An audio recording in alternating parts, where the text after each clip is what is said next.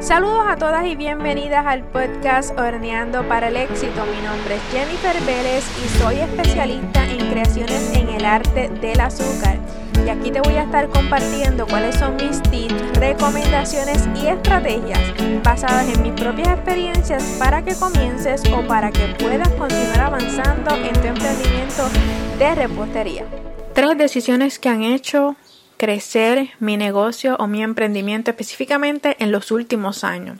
Ustedes si me conocen de hace mucho tiempo saben que llevo más de 8 años en este mundo de la repostería formalmente y la realidad es que hay veces que hay que saber tomar unas decisiones o hay, o hay que tomar, atreverse, tener la valentía de tomar decisiones para poder cambiar nuestro negocio, para poder crecer nuestro negocio, para poder escalar y decir, bueno, yo estoy aquí ahora mismo, pero yo quiero llegar allá. ¿Cuál es la ruta, el camino? ¿Cuáles son esas decisiones que tengo que tomar para poder seguir creciendo mi negocio y mi emprendimiento? Y hay que tener valentía, hay que tener las agallas, hay que ser una persona sumamente fuerte de palabra, de decisión y una persona comprometida para atreverse a hacerlo.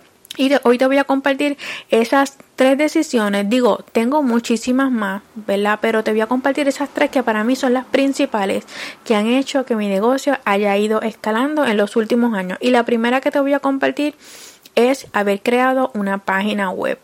Muchas veces nosotros como emprendedoras de repostería por el tipo de negocio que estamos trabajando pensamos que no podemos digitalizarlo, que solamente todo lo tenemos que bregar de manera presencial y no podemos digitalizar nada. Yo creé mi página online hace algunos años y no la, utilizaba para lo que son las ventas especiales, solamente la tenía para lo que era tipo información informativa, donde ponía algunas fotitos de mis trabajos, eh, si las personas me habían dejado recomendaciones en Facebook, las ponía en mis redes sociales, ponía nuestro teléfono de contacto, ponía información básica mía. Eh, ¿verdad? Como, como propietaria de dulces detallitos, ponía información mía, pero no tenía la página específicamente para hacer ventas. Cuando yo comienzo a utilizar mi página, yo digo, bueno, voy a hacer este tipo de venta especial, voy a ponerlo, ¿verdad? Voy a ponerlo aquí en mi página, en mi página web, a ver cómo me va. Si yo les soy honesta, yo creo que por lo menos el primer año que yo tuve mi página web, las ventas en realidad a través de la página web eran bien poquitas, eran mínimas. Y yo seguía, dale que dale, cada vez que tenía una venta, publicaba que tenía mi página web, que podía hacerlo a través de la página web, aunque las personas que por el vela que, que, filtraba yo como tal y que lograban hacer la transacción completa a través de la página web eran bien pocas. Porque yo pienso que al estar yo comenzando, las personas no se sentían en la confianza todavía de utilizar mi página web para hacer las compras. Eh, pero yo seguía, como les digo, y cada vez que tiene una venta volvía mi página web y volvía y mi página web. Un día que fue el detonador como tal que yo digo, mira, ya aquí en adelante, tú sabes, voy sin, sin, sin parar, con muchísimo impulso. Un día, un año me da por hacer una venta especial para el Black Friday. Y yo me sorprendí tanto porque yo empecé a darle ¿verdad? mucha promoción para el Black Friday, voy a tener esta venta. Yo misma me impresioné demasiado cuando un viernes negro en la madrugada empezaron las personas a hacerme compras a través de la página web porque era a través de allí, claro está, este no era que yo iba a estar atendiendo llamadas el viernes en la madrugada, tenía que ser de manera digital. Eran unas ofertas en paquetes, que hace muchos años que ya no las trabajo, pero eran unas ofertas en paquetes donde solamente tú las podías adquirir eh, en ese Black Friday y utilizarlas en unas fechas futuras. Pero los especiales tenías que comprar la oferta en esa fecha. Y me sorprendí demasiado cómo fue la reacción de las personas porque mi página web nunca había tenido tanto movimiento como ese día.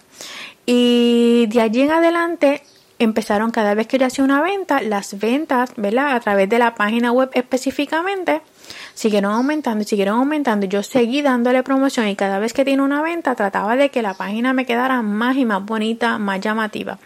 Actualmente yo hago ventas y no te puedo decir que las ventas que cojo por teléfono, eh, o sea, hago ventas a través de mi página online y no te puedo decir que las ventas por teléfono eh, son cero no son cero, pues siempre hay personas que me contactan y me dicen, mira, es que no sé hacerla o es que, ¿verdad? Tienen alguna dificultad en algo. pero son mínimas. Ahora ya todo el mundo ahora mismo saben que yo tengo mi página web y que las ventas las hago a través de allí. Así es que es una herramienta que me ha permitido crecer mi negocio porque es una es, es tu acostarte a dormir. O sea, la realidad es que tener una tienda online es tu acostarte a dormir. Y cuando te levantas ves que 10, 15 personas te hicieron una transacción a través de internet de manera digital, te llegó el dinero a tu cuenta y tú no tuviste que, tú sabes que quizás no perder el tiempo, ¿verdad? Pero no malgastar el tiempo real, la, la realidad, porque la, tenemos una página web para poder eh, tener mejor uso de nuestro tiempo, ¿verdad? Para que las personas puedan entrar de manera automática. Quizás estás en la cama, estás a punto de dormir, estás viendo y quieres entrar a hacer una, una orden, no tienes que esperar el otro día que estás súper ocupada eh, llamar a la persona, sacar tiempo para llamar a la persona, para hacer un pedido, cuando lo puedes hacer de manera online. Ok, así que esto es una de mis decisiones que yo digo realmente me ha hecho crecer mi negocio. La número dos es el podcast. Este que estás escuchando, este podcast realmente eh, me ha hecho crecer mucho mi negocio porque para muchas personas yo de ser simple, una simple repostera pase a ser un referente, pase a ser una persona que, me pueden ver más como una líder en mi mercado, eh, quizás en mi zona, porque no solamente trabajo eh, bizcochos o cositas para actividades, sino que a la misma vez enseño adiestro eh, a otras personas a que también logren sus sueños, a que también logren crear su negocio, les doy mis técnicas y mis estrategias y me pueden ver como un referente, una líder en mi mercado por tener mi podcast, por ayudar a otras personas. Y el punto número tres de las decisiones que he tomado para crecer mi negocio, eh, este punto número tres, miren, yo decía, puedo decir este, pero puedo decir este, pero me quería concentrar en tres. Y este les quiero compartir, es que las chulerías en la presentación de mis productos. Honestamente, eso es un punto que muchas personas no entienden y lo ven como un gasto, pero la realidad es que yo siempre lo he visto como una inversión. Eh, el querer cada vez más mejorar, modificar, ¿verdad? Para bien, claro está, mejorar la presentación de, la, eh, de mis productos, ¿verdad? Mejorar no solamente la calidad, sino la presentación. No tengo otra palabra para decirlo. De cada uno de mis productos, que cuando la persona lo vea, eh, sienta que realmente está, estoy entregando el valor del dinero por el cual pagó. Eh, porque no es lo mismo, ¿verdad? Que una persona te paga un dinero y sienta que tú no le estás dando el valor adecuado al dinero que esa persona pagó.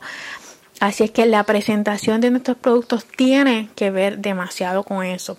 Y ustedes saben que yo, por ejemplo, me encanta ponerle muchísima chulería, tener unas cajas lindas, ponerle un papel lindo a la cajita, hacer un empaque bien llamativo, eh, hacer un, un empaque que también tenga mi nombre o el nombre de mi negocio por todos lados.